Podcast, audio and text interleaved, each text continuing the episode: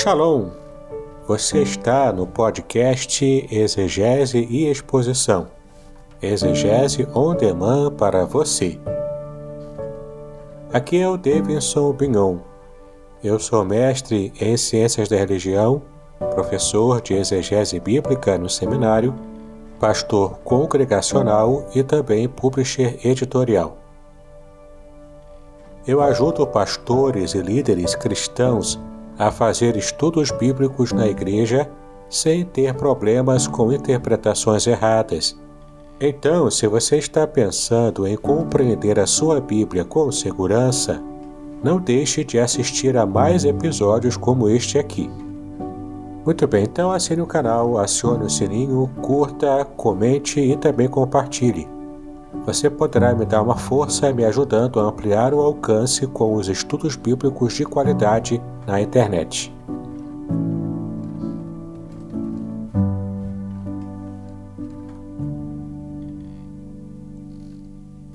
Bom, meus queridos, bom dia a quem está nos assistindo pela internet, agora com o link da Escola Bíblica Dominical. Estamos é, começando a, a, o nosso tema de hoje, é um tema de classe única. Hoje, nesse dia especial, estaremos falando sobre a importância da ação social para a igreja. Nós vamos ter uma abordagem muito própria do que é esse serviço de ação social. E é mais do que um serviço, né? é um ministério, na verdade. É uma é um dos, é um, um dos principais ministérios que a igreja precisa estar aplicando em prática, colocando em prática no seu dia a dia. Então vamos ter uma palavra de oração inicial, máxima palavra, então estaremos é, começando a nossa aula de hoje. Pai, nós te louvamos pelo privilégio que temos em estar em tua casa nesse momento. Para começar, Pai, o tema de nossa aula Pedimos a tua graça, a tua bênção renovada sobre nós, para que possamos falar sobre ação social na tua casa, de modo a trazer esclarecimento e a trazer também, Senhor, engajamento nos corações daqueles que estão participando. Então, trata conosco, nos abençoa, fala nosso coração nessa manhã. Pedimos a Ti, em nome de Jesus, hoje para todos sempre. Amém e amém. Muito bem. Falando sobre ação social, a gente está falando de um ministério dos mais importantes que nós podemos é, enxergar e vislumbrar em nossa igreja, nas igrejas evangélicas de um modo geral. No momento em que uma crise, uma hecatombe como essa de Petrópolis acontece, a gente percebe a força do corpo de Cristo, a força da igreja de Cristo. Aliás, até mesmo aquele que não é cristão aquele que não está nem aí para o Evangelho, não está nem aí para as coisas de Deus, ele, se tiver um pouco de consciência aguçada, consciência social, ele, inclusive, reconhece, essa pessoa reconhece a importância da igreja evangélica, do movimento evangélico, especialmente nessa ação social em periferias da cidade. E o quanto isso é marcante, inclusive, para qualquer estudioso de sociologia, por exemplo, a qualquer sociólogo. A menos que ele já esteja com a mente enviesada e, e contrária à ação evangélica pelo simples preconceito contra o evangelho. Mas o fato é que mesmo aquele que não tem a fé cristã consegue enxergar com bastante propriedade a ação evangélica e o quanto isso é importante e é abençoador para muitas comunidades carentes. Né? Então a gente sente justamente a dificuldade, na hora da dificuldade ou na hora da, da luta pessoal, a importância de um ministério de ação social é, no, no seio das igrejas evangélicas de um modo geral. Vamos estar abrindo a Bíblia em Mateus capítulo 4, do versículo 23 ao 25. Mateus capítulo 4, do versículo 23 ao 25. A gente vai ler aqui o que o texto tem a nos dizer. Mateus capítulo 4, versículos 23 a 25. E percorria Jesus toda a Galileia, ensinando nas suas sinagogas e pregando o evangelho do reino, e curando todas as enfermidades e moléstias entre o povo. E a sua fama correu por toda a Síria, e traziam-lhe todos os que padeciam, oprimidos por várias enfermidades e tormentos, os endemoniados, os lunáticos e os paralíticos, e ele os curava. E seguia uma grande multidão da Galiléia, de Decápolis, de Jerusalém, da Judéia e de além do Jordão. É interessante a gente perceber aqui esses locais mencionados no texto, porque é, a fama de Jesus percorreu em cidades e povoados da Galiléia que eram ímpios, que eram gentios, pelo menos. Mas olha que interessante, ele começa a pregar e ao pregar fazia as curas e também fazia ação social, até mesmo alimento. Com a multiplicação dos pães, Jesus já fez. E essas informações circulavam, o burburinho circulava, não apenas em Jerusalém, não apenas no centro da religiosidade judaica, mas também circulava nessas cidades eminentemente gentias. Ou seja, uma população que não tinha nenhum tipo de interesse em acompanhar a religiosidade propriamente de Israel, porque ela estava no entorno da Galileia. Tinha as suas tradições pagãs, tinha talvez até a sua religião pagã. Mas quando Jesus começou a pregar e começou a fazer essas boas obras, as obras de ação social, isso chamou a atenção desses gentios. Chamou a atenção dessas pessoas que estavam alheias ao modo judaico antigo, primitivo ali de fazer as coisas. E não estavam nem um pouco inclinados a ficar querendo seguir aquela religiosidade engessada do judaísmo, porque isso não trazia vida para eles. Então, o que fez a diferença, o que chamou a atenção, foi algo que Jesus fazia justamente nessa ação social, que de fato é, trouxe é, é, diferença e destaque né, para a sua fama naquela localidade. A gente vai ver aqui que a, a evangelização, pregar o evangelho, é a responsabilidade da igreja. O próprio Jesus disse, né? Ide por todo o mundo e pregar o Evangelho, batizando-os em nome do Pai, do Filho e do Espírito Santo. Pregar o Evangelho também há uma dimensão embutida ali, que é a dimensão da ação social, especialmente em comunidades com dificuldades nessa área, que precisam da ajuda de um agente externo para que possa continuar sobrevivendo. Agora, é importante, já desde o começo, a gente fechar aqui uma, uma distinção, tá?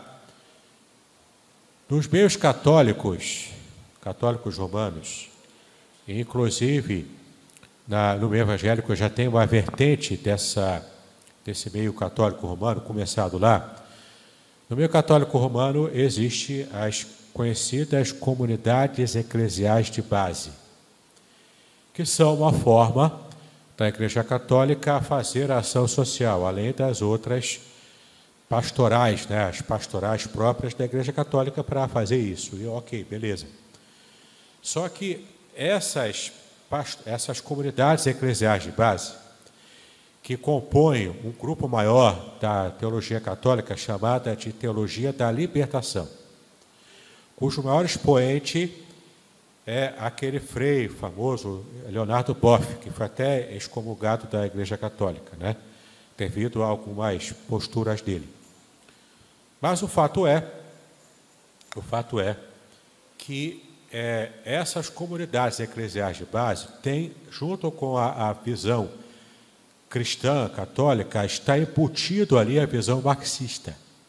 Karl Marx, socialismo, comunismo, tá? E esse tipo de, de envolvimento faz com que eles criassem uma frase, que é uma espécie de síntese máxima do que seria o objetivo das comunidades eclesiais de base da teologia da libertação. que essa frase máxima seria que Jesus faz opção preferencial pelos pobres. Já, já deve ter ouvido essa frase. Jesus faz opção preferencial pelos pobres. Essa é uma frase antibíblica. Jesus não faz opção preferencial por ninguém. Ele alcança pobres e ricos. E em determinadas situações, os ricos, opressores, também são oprimidos. Eles são oprimidos pela sua própria riqueza, pelo seu próprio status social. Não é? Então, quantas vezes a gente ouve, por exemplo, histórias de ricos que só conseguem dormir a poder de remédio? Gente rica, com muito dinheiro no bolso, saúde para dar e vender. Mas quantas dificuldades eles têm porque não conseguem ser felizes? Tantas opções de escolha que ele tem do que ele quiser. Se ele quiser comer uma pizza, ele pode ir para a Itália comer a pizza italiana, direto da fonte. Mas ele não tem algo que vai realmente preencher o vazio do seu coração. Então ele se perde na sua riqueza. Haja visto que no texto bíblico Jesus fez de tudo para alcançar um rico publicano chamado Zaqueu. Então, é falaciosa essa ideia de que Jesus só faz opção pelos pobres. É claro que, como Jesus andava no meio dos pobres da Palestina, é lógico, a maior parte da sua ação foi entre esses pobres. Mas Jesus não tinha preconceitos com quem tinha dinheiro e tinha status social, inclusive. Ele, inclusive, foi ali é, é, almoçar com o sumo sacerdote, com o sacerdote, aliás né? que ele foi, inclusive, muito mal recebido. Mas ele estava lá. Então, já quero deixar de cara uma diferenciação é, sobre essa ideia, que é uma ideia estranha ao que está revelado na Bíblia. Tá bom? Jesus não faz acepção de pessoas. Ele não faz uma, uma opção preferencial por uma classe social. Ele quer atingir a todos. Ele quer abençoar a todos. Seja pobre, seja rico, seja de uma raça, raça é humana, né? mas seja de uma, de uma característica social que a gente fala popularmente que é raça, raça negra, raça branca, caucasiana, né? Jesus não faz diferenciação. Não faz. Tá? Seja etnia, seja cor, seja língua, seja sexo, se é homem ou mulher, ele não faz opção por nenhum deles. Não faz acepção de pessoas, ele quer alcançar a todos nós. Tá bom? Portanto, mesmo o braço evangélico, que é conhecido hoje como a, a teologia da missão integral, o meio evangélico, muito propagada por alguns pastores que são é, é, que, que, fazem essa, essa proposição da missão integral. Por exemplo, o pastor Ariovaldo Ramos. Não é? Ele também está perfeitamente alinhado com a visão marxista. Então, eu não estou colocando juízo de valor sobre a visão marxista ou não, porque tem alguns irmãos que seguem essa visão. Eu tenho uma visão diferente, mas tem irmãos que seguem, e é perfeitamente legítimo. A questão aqui não é essa. A questão aqui é a gente entender o que é a ação social na Bíblia e para a igreja hoje, no modo contemporâneo, sem que a gente seja contaminado por visões ideológicas, seja de esquerda, de direita, que são estranhas ao revelado na Bíblia. Tá? Bom, dito, é feito essa ressalva, vamos então seguir com o conteúdo propriamente bíblico, né? Como a Bíblia vê essa essa questão da ação social, desde o Antigo Testamento, no Novo.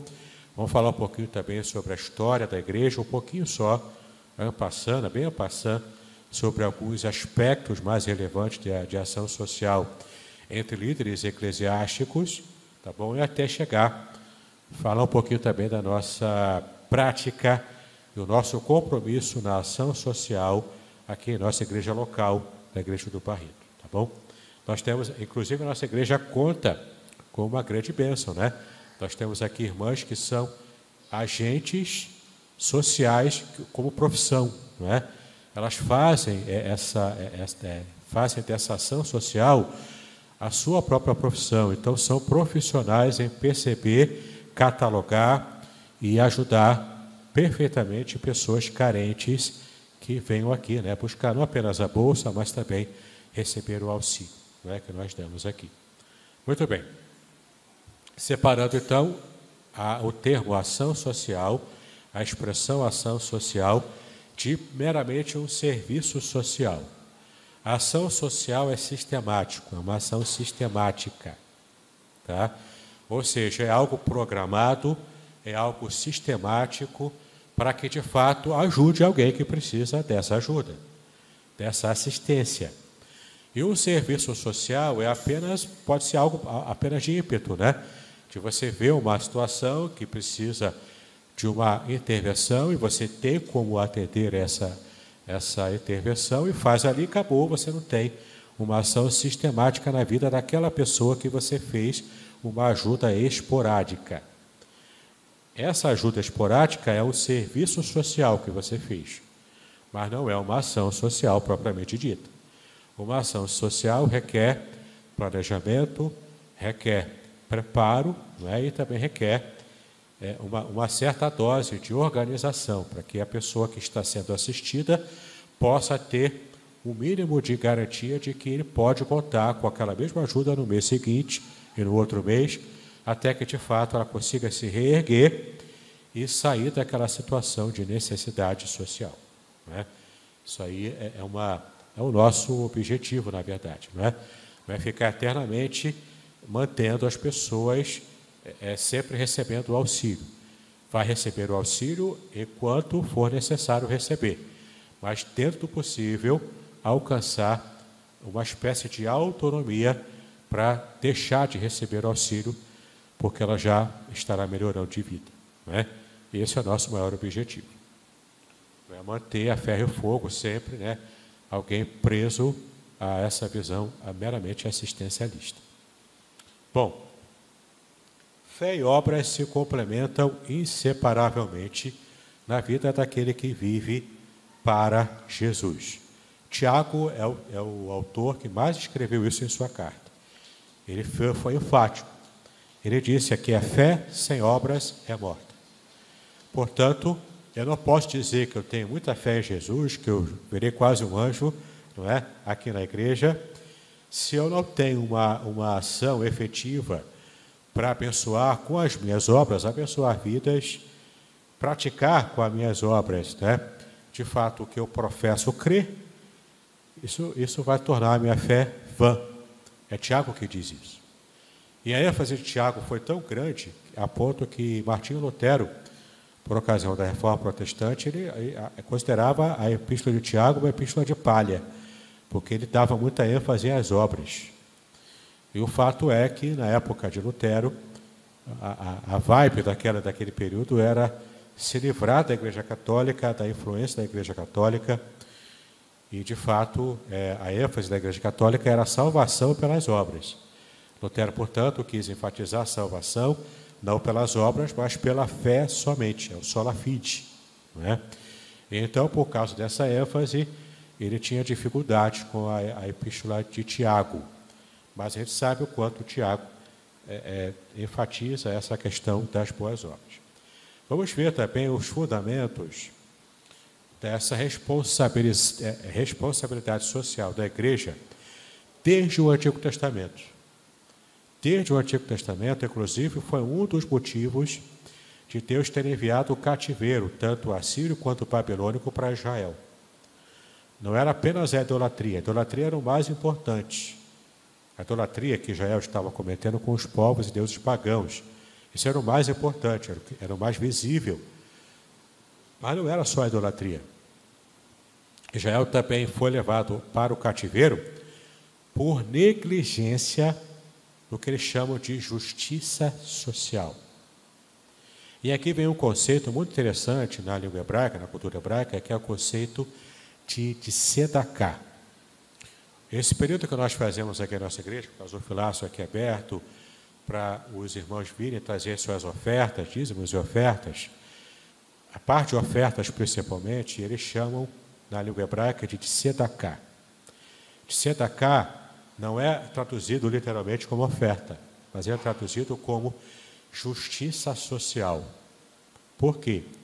Porque todo o resultado das tzedakás que se levantam nas sinagogas judaicas, ele é juntado e é revertido em uma ação social que é entregue, essa ajuda financeira é entregue ou pela própria instituição que a sinagoga mantém, se ela mantém, ou se não mantém, uma instituição que ela confia para que possa oferecer essa justiça social para as pessoas carentes. Então, nós temos aqui esse conceito que seria interessante se a gente pudesse assimilar também. Quando você vem aqui no gasofilaço dar a sua oferta para a obra da igreja, para abençoar o, nosso culto de ação social, que a gente faz aqui aos segundos sábados de todo mês, né? Você pode vir aqui com essa ideia. Eu não estou apenas dando uma oferta para ajudar alguém, eu estou praticando justiça social que é ordenada na Bíblia desde o Antigo Testamento e prevaleceu até o Novo Testamento. Vamos ver aqui alguns versículos. Eu prometo não me delongar muito por causa da Assembleia que ainda temos hoje, mas eu preciso seguir aqui com o nosso conteúdo. Né? No Antigo Testamento, abre aí em Deuteronômio 15, versículos 10 e 11. Deuteronômio, capítulo 15, versículos 10 e 11.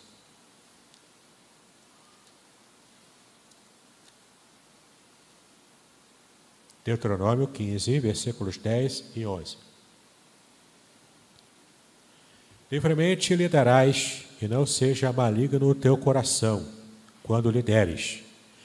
Pois por isso te abençoará o Senhor, teu Deus, em toda a tua obra, em tudo o que empreenderes. Pois nunca deixará de haver pobres na terra. Por isso eu te ordeno: livremente abrirás a mão para o teu irmão, para o necessitado, para o pobre na sua terra. Veja aqui o quanto esse texto aqui traz essa ideia da ação social, da, de você praticar a justiça social, como sendo algo eminentemente espiritual. Então, quando você abençoa a ação social, quando você ajuda alguém, você está, na verdade, prestando um culto a Deus com a sua ação de boa obra, com a sua ação de justiça social. Você está agradando tão perfeitamente o coração de Deus com isso, que você está é, juntando sobre si brasas vivas sobre a sua cabeça, porque são as obras dos santos. Essas obras não vão é, concorrer para a sua salvação, não. Salvação, ela resolvida em Cristo Jesus, é pela graça mediante a fé não implica em obras, não, não está em jogo aqui a salvação, mas está em jogo o fato de você, como cristão, já salvo em Cristo, você está agradando o coração de Deus com a sua ação de justiça social. Tem outros versículos aqui que depois eu posso passar para o Chile para quem desejar, mas eu vou tentar acelerar um pouco porque eu estou preocupado com o nosso horário. Né? Mas vamos lá. Esse texto, portanto, de Deuteronômio capítulo 15, fala dessa dimensão espiritual de quem tem esse esforço para ajudar o pobre. E é muito interessante a gente perceber o quanto a lei de Moisés especificava claramente o que devia ser feito. Por exemplo, imagine que você é o dono de uma terra, você, portanto, tem é, é, esse privilégio lá em Israel antigo de ter uma terra para você poder cultivar, ter o seu ganha-pão, você não passa dificuldade por isso, porque Deus te abençoou com uma terra lá no Israel Antigo. Ok? Imagine isso. Mas nem todos tinham essa bênção. Nem todos tinham o meio de poder é, garantir a sua subsistência. O que, que a lei prescrevia? A lei de Moisés, o que, que ela prescrevia? de que você que tem a bênção de ter uma terra para cultivar, quando for o dia da colheita, era o dia específico, a época específica da colheita, fazia inclusive a festa da colheita. A festa dos tabernáculos era naquele período.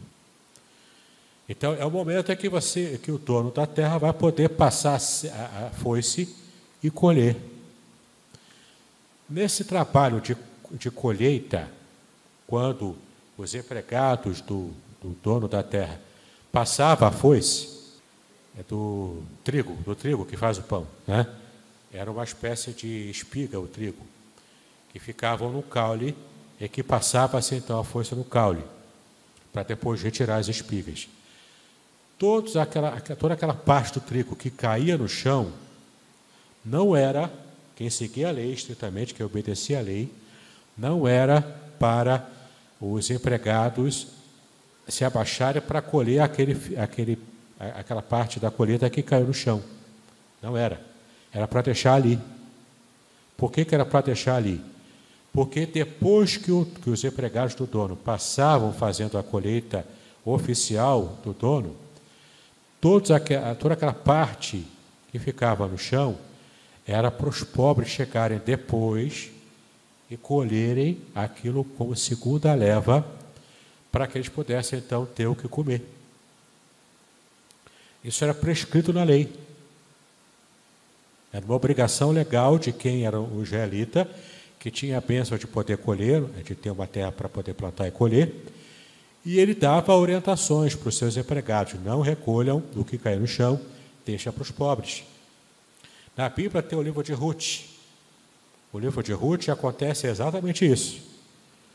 Depois da fome lá, em que Noemi e Ruth voltam para Jerusalém, elas voltam e ficam naquela condição de pobres. Precisavam da ajuda alheia para poder receber o alimento.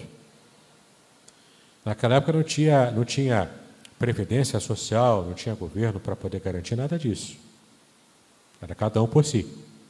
No máximo, os familiares podiam tentar ajudar, mas no caso de Ruth e Noemi, não tinha mais familiares. Ruth era viúva, assim como Noemi. Não tinha como ter outra perspectiva de vida. Só para vocês terem uma ideia, sabe qual era a, a, a situação de uma viúva que não tinha filhos para cuidar dela? E não tinha parentes próximos para cuidar? Era fazer a medigaria, né? medigar o pão, ou se prostituir. A maior parte das prostitutas que aparecem na Bíblia são pessoas que ou enviuvaram ou tiveram uma desgraça social qualquer, que não tiveram outra opção a não ser é, se prostituírem para poder sobreviver. Então o que acontece? Para não, para não se prostituírem, Ruth e Noemi se submeteram à situação de receber o que se deixava para os pobres na colheita. E Boaz fez isso. Boaz era um homem íntegro, obedecia à lei de Deus. Ele dava ordem para os seus empregados: o que cair, deixa ali para os pobres. Foi isso que alimentou inicialmente Noemi e Ruth. Entendeu? Depois, a gente conhece a história da Bíblia. Se você só está habituado a ver a novela da Record, eu te aconselho a ler a Bíblia. Né? Ali você vai ter uma, uma compreensão muito mais completa do que o texto diz. Né? Então, o que acontece? É, elas, nós conhecemos a história, Noemi é, é alimentada, é abençoada, Ruth caiu nas graças de Boaz, Boaz então é, faz o resgate de Ruth e garantido então o futuro de Ruth, Noemi. Inclusive, a Ruth se torna a, a avó do rei Davi. Ela se torna a mãe de Jessé e avó do rei Davi, que de onde também veio Jesus Cristo da linhagem de Davi para abençoar o mundo inteiro. Veja como Deus abençoou uma mulher, no caso Ruth, que começa numa situação deplorável de pobreza. Ela foi ajudada, foi abençoada por um homem justo que seguia a lei de Deus. Não é? Tem outras passagens aqui, vocês podem ver depois, caso você queira a apostila. Se esse é um tema que te interessa. Mas vamos dar uma, uma, uma vista agora no Novo Testamento, para a gente não gastar muito tempo. Vamos lá em Mateus, capítulo 26, versículo 11.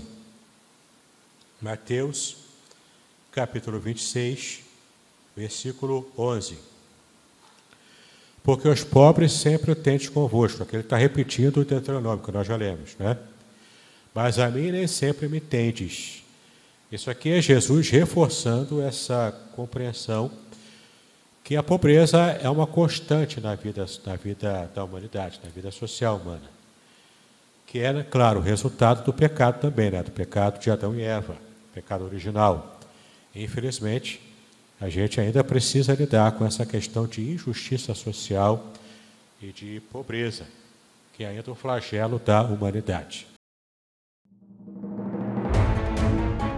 Podcast Exegese e Exposição. Exegese on demand para você.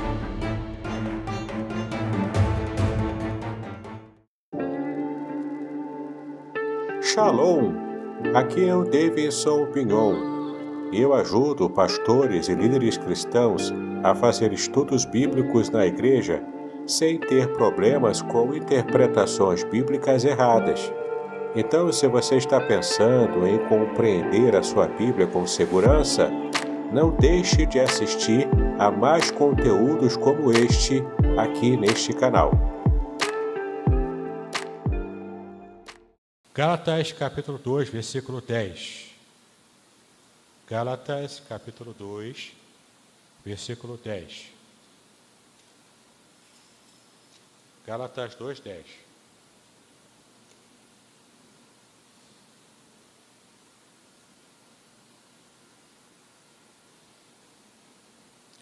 Recomendando-nos somente que nos lembrássemos dos pobres e que também me esforcei por fazer. Aqui é Paulo falando dessa necessidade de ajuda aos pobres.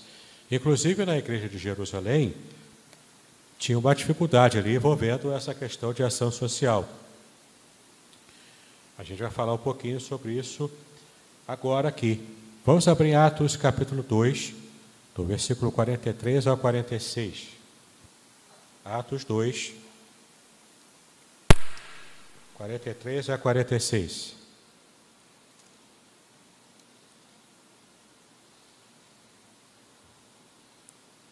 Atos 2, 43 a 46.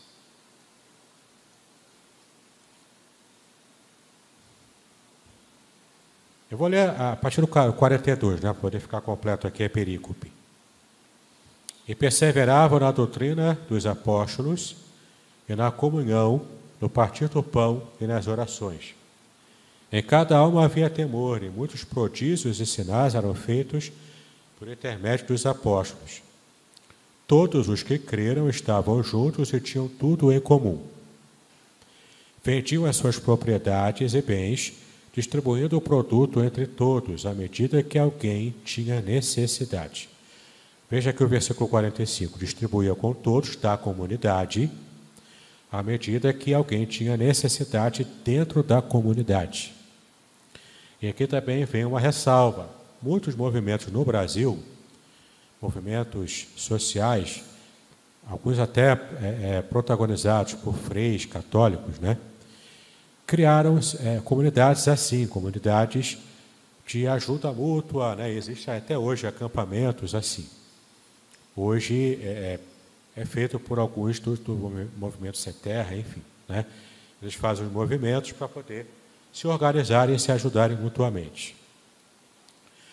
Aí você pode perguntar, ok, mas na história do Brasil, inclusive pela editora Contextualizar, eu publiquei um livro que é Movimentos Sociais, feito por um historiador cristão, pastor também, amigo do pastor Idauro, e ele descreve justamente o movimento social católico e que terminou pessimamente, né? porque terminou com um massacre nesse movimento social. Por quê? Porque eles tentaram fazer é, esse grupo aqui, desse conjunto né, de ajuda social, com o viés também político na época, e se não me engano foi na época da ditadura que isso aconteceu. Então a ditadura veio com toda toda a força contra esse movimento social. Mas a questão não é essa, não é, não é apenas essa questão política. É a tentativa romântica até que o ser humano tem de que ele pode criar um movimento como esse sem ter nenhum tipo de problema no auge do, do, do, seu, do seu movimento. Por quê? Porque ele acha que o ser humano ele é plenamente, especialmente o pobre, ele é cheio de virtudes. Só por ser pobre ele é virtuoso, não é? Então acha que nenhum tipo de problema pode acontecer em movimentos assim. Não é verdade. Por que, que na igreja primitiva deu certo? É um detalhe que muitas vezes nos escapa. Por que, que esse movimento da igreja primitiva deu certo durante aproximadamente 100 anos? E depois dos 100 anos não deu mais certo esse movimento. Por quê? Porque na igreja primitiva eles estavam, o texto bíblico diz, eles estavam cheios do Espírito Santo. O problema de movimentos meramente sociais que acho bacana, acho bonito, de fato é bonito, é bacana, mas é tentar reproduzir esteticamente o movimento sem estarem cheios do Espírito Santo. Não tem como dar certo se não há o elemento do Espírito Santo agindo e abençoando aquele, aquele movimento. A intenção é até boa, mas precisa do elemento principal. É a ação do Espírito Santo em plenitude para todos aqueles que estão fazendo parte desse movimento, dessa comunidade. Entendeu? Por isso que deu certo para a igreja primitiva durante 100 anos, que é aproximadamente uma geração. Na geração seguinte, já não tinha como fazer desse jeito. O povo já não vivia mais com tudo em comum. Porque a evolução histórica levou para um outro caminho. Entendeu? Por isso que não vivemos hoje com tudo em comum. Cada um tem a sua propriedade, tem a sua casa, cada um tem a sua individualidade e a igreja percebe, tem essa sensibilidade espiritual para perceber necessidade entre os irmãos da igreja. Então ela se movimenta com a ação social, com a ação comunitária, para de fato alcançar algumas pessoas que precisam dessa ajuda. Entendeu? Então é muito importante a gente perceber também é, esse detalhe da evolução histórica, e não sei vocês, mas eu às vezes eu perguntava, antes de saber a resposta, né, claro, como é que a igreja primitiva vivia assim, dava tudo certo, era essa bênção toda, e hoje a gente tenta fazer, tantos, tantos tentaram, e não conseguem. Dá sempre errado, sempre termina mal, não é? Por causa desse elemento principal, essa é a chave, que a gente muitas vezes não se apercebe, que é a chave do Espírito Santo agindo em plenitude em todos os elementos desse grupo na época da igreja primitiva. Não é? Quem sabe o dia, se estivermos plenos do Espírito Santo, quem sabe isso aqui pode se repetir na história. Não é? Depende da ação de Deus na nossa vida. Então eles tinham, olha só, o que, que eles tinham? Tem mais versículos aqui, mas eu vou ficar só com isso. O que, que eles tinham? Eles, eles perseveravam em quê? E essa, essa palavra, esse texto, o pastor Daro já pregou várias vezes aqui. Né? Eu vou só pontuar, portanto, porque já temos bastante conhecimento sobre esses detalhes do que o pastor Daro já pregou aqui, de Atos 2, 42. Tá? É, a 42 até o final. Né?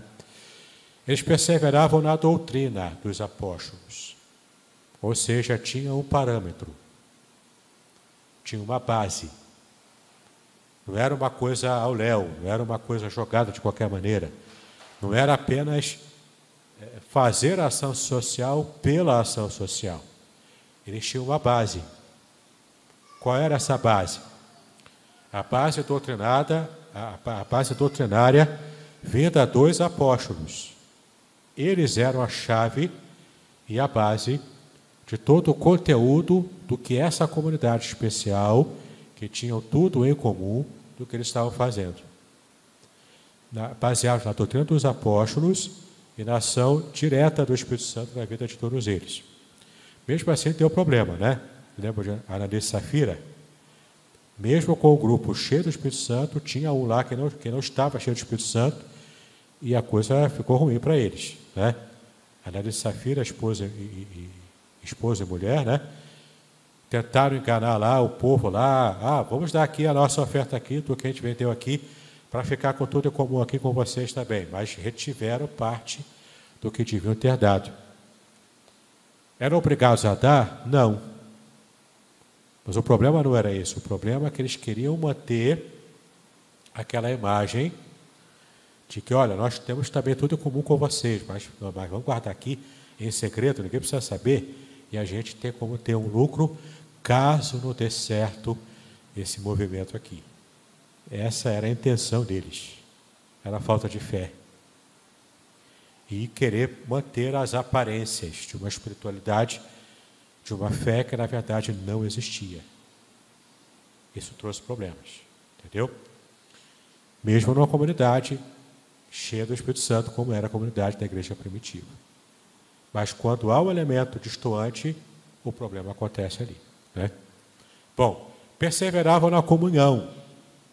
Como viviam juntos, tinham tudo em comum, faziam tudo juntos. Né? Comiam juntos, saíam para trabalhar, mas depois voltavam e viviam naquela comunidade, tudo junto.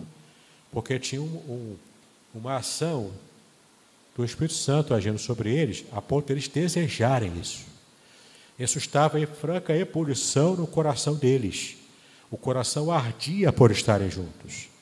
Por isso tinham essa comunhão. Tá bom? Que isso se materializava como? Na vida em comum que na comunidade e também no partir do pão, que envolve aqui tanto o sentido de ceia do Senhor, né? Como o pastor Dero já nos explicou também nas pregações que ele fez, e também tinha essa, essa visão comunitária, quando o texto diz que eles, eles se cuidavam uns dos outros, para que não houvesse nenhum tipo de necessitado no meio cristão na igreja primitiva. Né?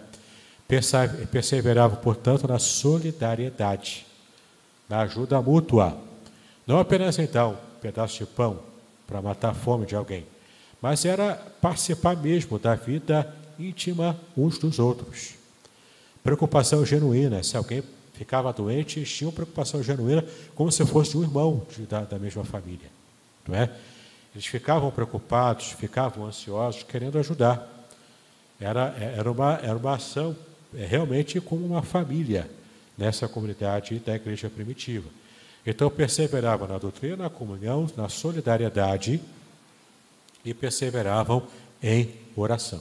Tá? Essa era uma tônica e uma constante na vida do, do, dos irmãos da igreja primitiva lá. Mas, como eu disse, durou 100 anos. Né? Foi o tempo que Deus permitiu que essa comunhão genuína, perfeita, acontecesse. E tivemos apenas a história nesse, nesse percurso de apenas Ananias e Safira. E olha só, né? Deus agiu diretamente, instantaneamente, resolvendo o problema ali de Ananias e Safira para não deixar contaminar o grupo de cristãos que eram um só corpo em Cristo. Bom, a igreja também era caridosa, como a gente está vendo aqui. É? Inclusive, quando alguns irmãos da igreja de Jerusalém passaram por dificuldades, Paulo menciona isso nas suas epístolas, de que havia uma coleta para ajudar esses irmãos de Jerusalém. Tá?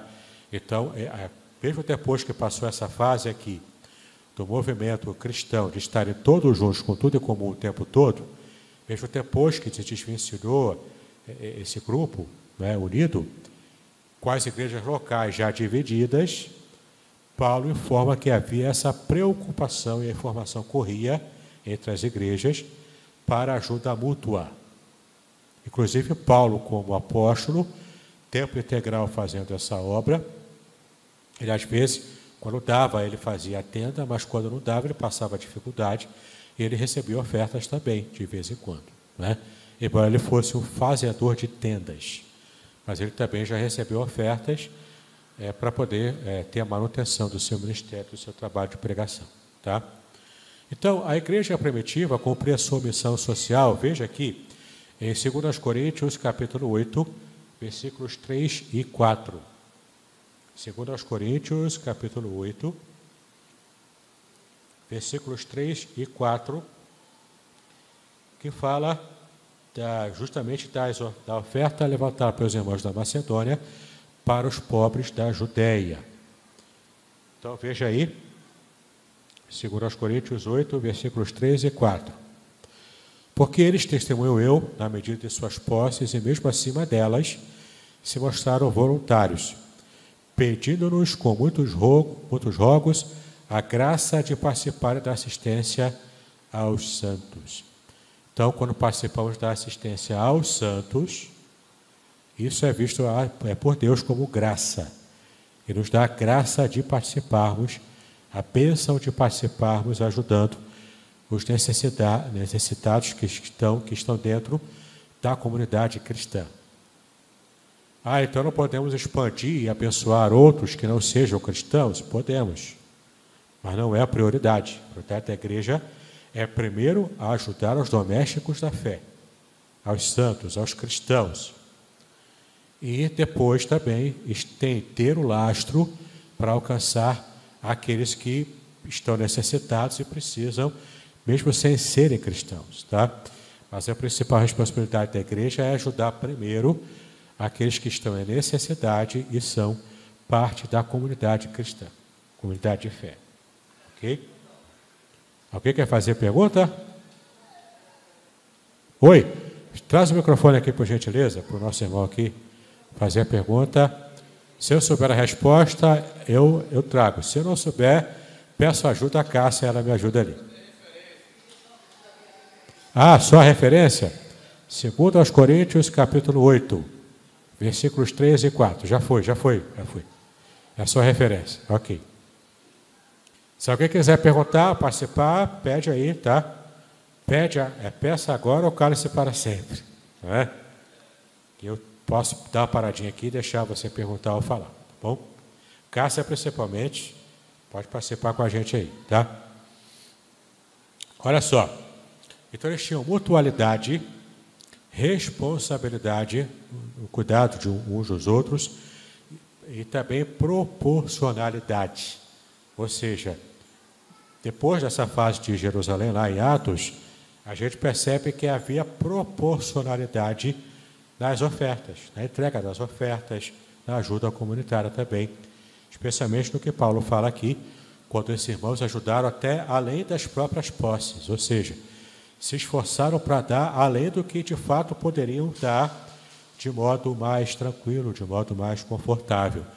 Eles é, é como se estivessem tirando do seu próprio conforto para promover um pouco de conforto para o outro que estava em maior necessidade. Tá? Isso é espírito cristão, isso é ação cristã na plena sociedade. Vou parar agora um pouquinho de falar da parte bíblica, já que falamos né, no Antigo Testamento, essa questão da justiça social, as próprias leis que Deus havia dado no Antigo Testamento para produzir a justiça social, para que houvesse, dentro do possível, essa sociedade equânime em termos de, de vida em sociedade, para que não tivesse essa disparidade que tem aqui no Brasil, né? De gente muito rica e, e pouca gente muito rica e muita gente muito pobre, é? E isso era o ideal que Deus tinha ao criar o sistema de leis que ele havia dado para Moisés. Pena que o povo não segue muito isso. Bom, vamos falar um pouquinho de ação social na história. Saindo um pouco desse período bíblico, claro que eu não vou ser exaustivo aqui, o tempo não dá, e nem meu conhecimento para isso também não dá, mas dá para eu elencar três exemplos de cristãos, líderes cristãos na história da, da igreja cristã, que fizeram diferença nessa parte, nessa área da ação social. O primeiro deles já foi até falado aqui pelo presbítero Cláudio, quando ele falou sobre a importância da escola bíblica dominical, ele falou do personagem que foi o criador da escola bíblica dominical, Robert Hicks. Ele viveu de 1736 a 1811. Então, no final dos, é, em meados do século XVIII para início do século XIX. Né? Ele era um filantropo inglês e leigo anglicano, conhecido por sua promoção de escolas dominicais, precursoras da educação pública e até 1831, tendo educado 1 milhão 250 mil crianças. elas são vistas como as primeiras escolas do sistema eh, educacional público inglês. Então, não é só dar comida, mas é dar educação. Não é? Claro que provavelmente ele deve ter dado lanche, comida ali para aquelas crianças. Eram crianças de rua. Eu imagino que também dava alimentos. Mas o foco de Robert Reis era dar educação para crianças de rua que ficavam jogadas ao léu, todas ali, é, talvez sujeitas a, a, a, drogas, bebidas e por aí vai. Né? Na época, a droga, se não me engano, era o ópio que existia e que graçava na sociedade daquele período. Bom, outro personagem muito importante também na história da, da igreja, ele se destacou até mais diretamente nessa questão da ação social, era o George Miller. Viveu de 1805 a 1898. Portanto, ele viveu em todo o século XIX. Né? Evangelista e missionário inglês, notável por sua fé na providência de Deus e pela sua obra a crianças desamparadas através da construção de orfanatos, onde recebiam roupas, comida e uma boa educação também. E é interessante a história de George Miller porque ele não tinha recursos, ele não pedia recursos, ele não fazia campanha de recursos com um alvo, um objetivo, nada disso, ele só orava. Jorge Miller mantinha vários orfanatos que ele havia criado para cuidar dessas crianças desamparadas, dando comida, abrigo e escola. Como é que ele recebeu os recursos para isso? Ele só orava. E Deus mandava. Deus nunca deixou de mandar recursos para Jorge Miller. Nunca. Às vezes ele tinha experiências de no final do segundo tempo, mandar o recurso. Mas ele se mantinha firme. E não é, se deixava esmorecer na sua fé de que Deus providenciaria o recurso para que de fato ele pudesse cuidar daquelas crianças, milhares de crianças que ele cuidava nos orfanatos que ele havia criado. É, é também um exemplo para a gente. Por fim, o terceiro exemplo é o outro Robert, Robert Calley não tem como, né? Se eu quiser tratar do, do nosso meio que somos congressionais, tem que falar de Cali. Né? Ele também se destacava na sua ação comunitária também. Né? Robert Reed Calley, ele viveu de 1809 a 1888. Era um médico e pastor escocês. Atendia pacientes e pregava o evangelho em Petrópolis. Vários lugares, em Petrópolis também, né? Foi o primeiro professor de escola bíblica dominical do Brasil que promoveu uma classe de adultos mesclada com negros e brancos antes da abolição da escravatura. Né? Pastor Daro, se não me engano, já explicou aqui em outra ocasião esse período histórico. Eu tenho falado sobre esse período para os que participam da minha classe de Nova Vida. A parte histórica também é, faz parte do currículo deles. E de fato, o primeiro começa com Sarah Kaller falando com cinco crianças sobre a história de Jonas. Coisa de duas semanas depois, Robert Calley cria uma classe de adultos em Petrópolis em que faz é, uma classe única mesclada entre negros e brancos, negros escravos e brancos senhores de escravo. Numa época que existia a, a, a escravidão aqui no Brasil ainda. E mais tarde, Robert Calle, quando fundou a Igreja Fluminense, um dos quesitos para ser membro da igreja era, era alguém branco não tivesse escravos. Não podia ter escravos na Igreja Fluminense. Veja que consciência social também no século XIX aqui no nosso país. Não é? Então, essa questão da justiça social que envolve uma amplitude de ações. Não apenas dar comida, não apenas dar abrigo, não apenas dar escola para a criança, não apenas ajudar, mas também, inclusive, encabeçar e fazer parte é, de um movimento de justiça social no que envolve as situações de completa injustiça, como essa da nossa vergonha histórica da escravidão aqui no nosso país. Né? E muitas igrejas é, católica, as igrejas católicas não, não, não brigaram por isso na época, e apenas Robert Calha foi o primeiro aqui no Brasil a, de fato, é, é, ter uma opinião e uma consciência social com respeito a, a esse assunto. Né? Então, isso serve também de orgulho para a gente que é congregacional e ter um, um fundador da nossa denominação que tinha essa consciência social de modo tão precoce aqui no Brasil. Né?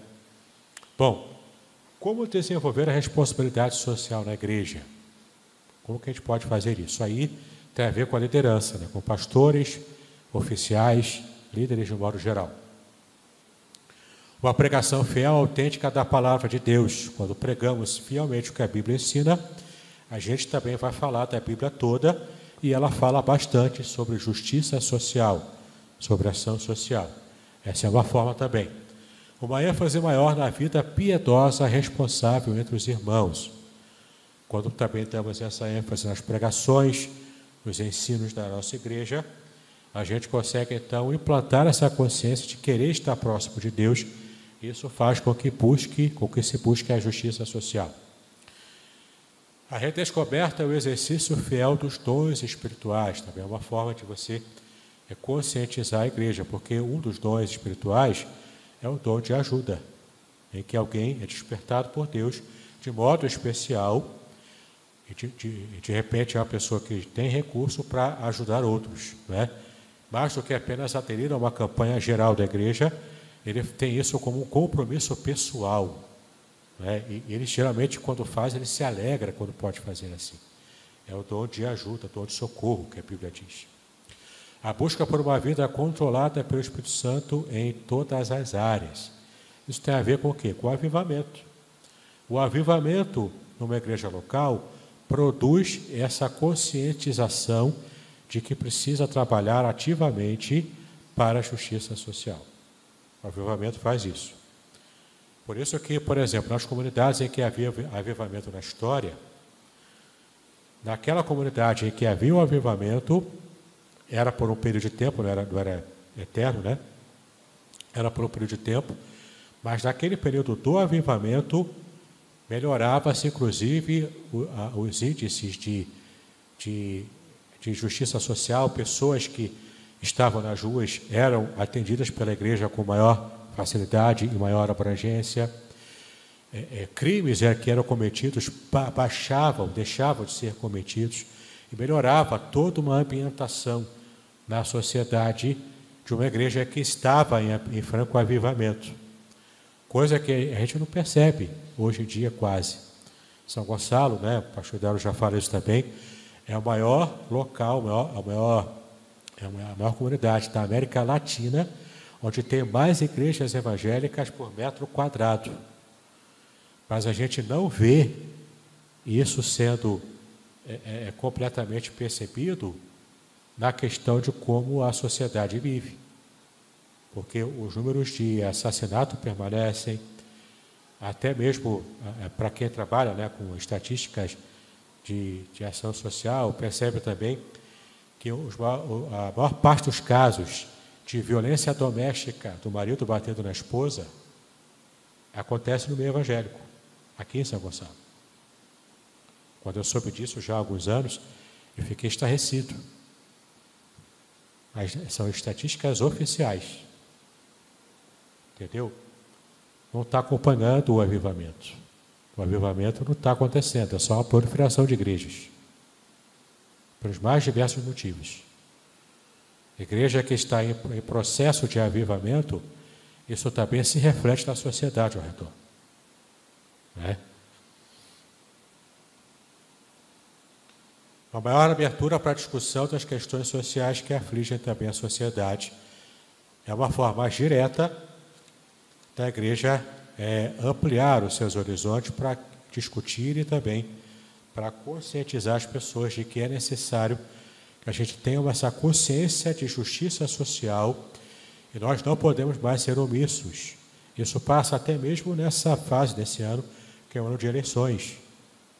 A igreja precisa também se engajar nisso, se envolver nisso. Não digo fazer uma escolha política partidária, não me refiro a isso. Não me refiro a a você levantar a bandeira de um candidato e levar isso à frente. Não é isso que eu estou dizendo. Muito menos trazer candidato para falar aqui no púlpito da igreja. Pelo amor de Deus, não é isso. A nossa visão é completamente avessa a esse tipo de ação que é feita em algumas igrejas evangélicas. Não é isso. Mas é talvez ajudar o nosso povo a ter uma percepção mais consciente do nosso papel na sociedade, inclusive escolhendo com responsabilidade aqueles que nós escolheremos para líderes nacionais e locais. Né? Então é importante a gente também é, ter essa, essa preocupação no nosso meio, na nossa igreja. Tá bom? Então, para fechar aqui, eu vou ler com vocês Marcos 16, 15 e 18, a 18, que fala sobre a missão da igreja, que inclui não apenas a proclamação do Evangelho, mas também a assistência aos pobres, a cura dos enfermos e a libertação dos oprimidos pelo diabo. Aliás, esse texto aqui é o que o Senhor Jesus mais fazia, né? É interessante a gente ler como Marcos 16, de 15 a 18, fala que era o modus operandi de Jesus quando saía pregando a sua mensagem, né? Vamos abrir aqui Marcos 16, de 15 a 18. Olha só que interessante o texto.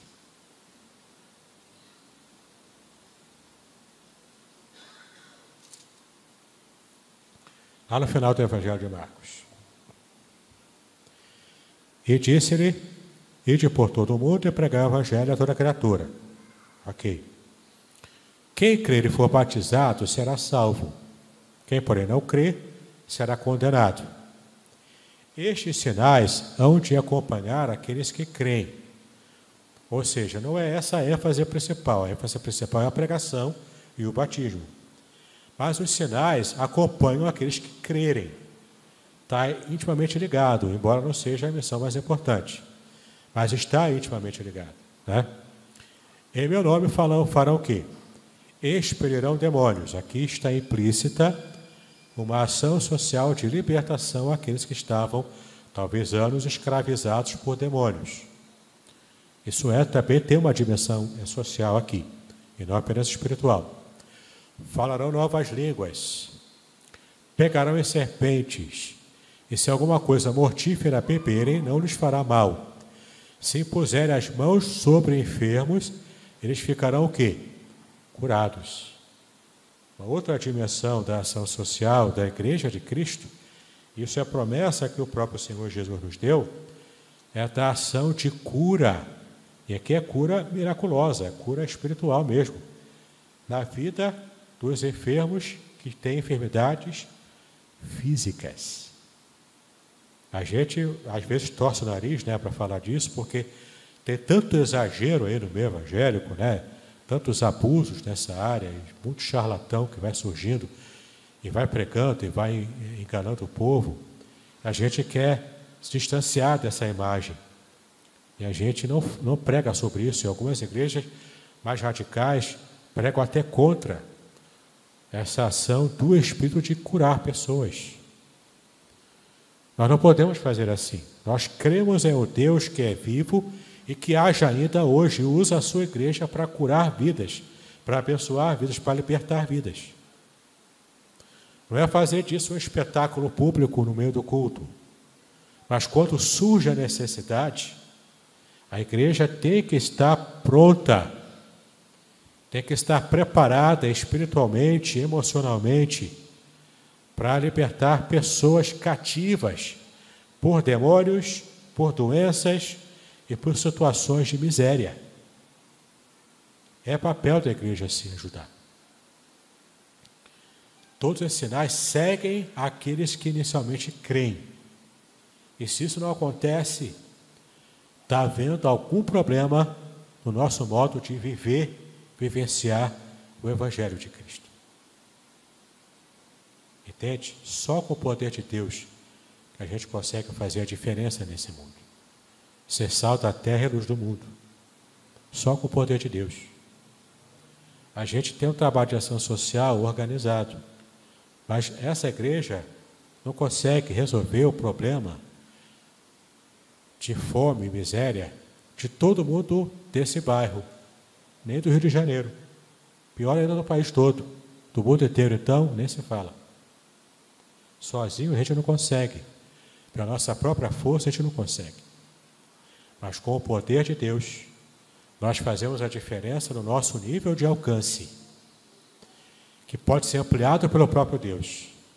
E quem sabe, a gente pode fazer a diferença alcançando outras comunidades de fé cristã, para que cada uma possa fazer essa influência dentro do seu próprio círculo de atuação.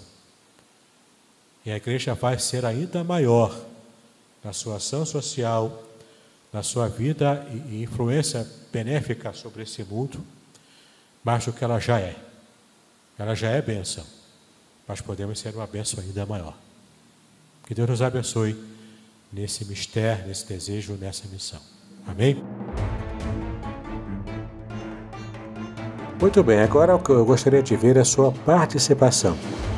Entre em contato comigo, compartilhe a sua experiência comigo e quem sabe até se você enviar em formato de áudio, eu possa aproveitar a sua experiência para apresentar no próximo episódio do podcast Exegese e Exposição. Eu sou Davidson Bignon e eu ajudo pastores e líderes cristãos a fazer estudos bíblicos da igreja, sem terem problemas com interpretações erradas. Se você então está pensando em compreender a sua Bíblia com segurança, não deixe de assistir a mais episódios como este aqui. Então, assine o canal, acione o sininho, curta, comente e também compartilhe Ajude-me a ampliar o alcance com estudos bíblicos de qualidade na internet. Que Deus abençoe os seus estudos, paz e bênçãos sobre a sua vida.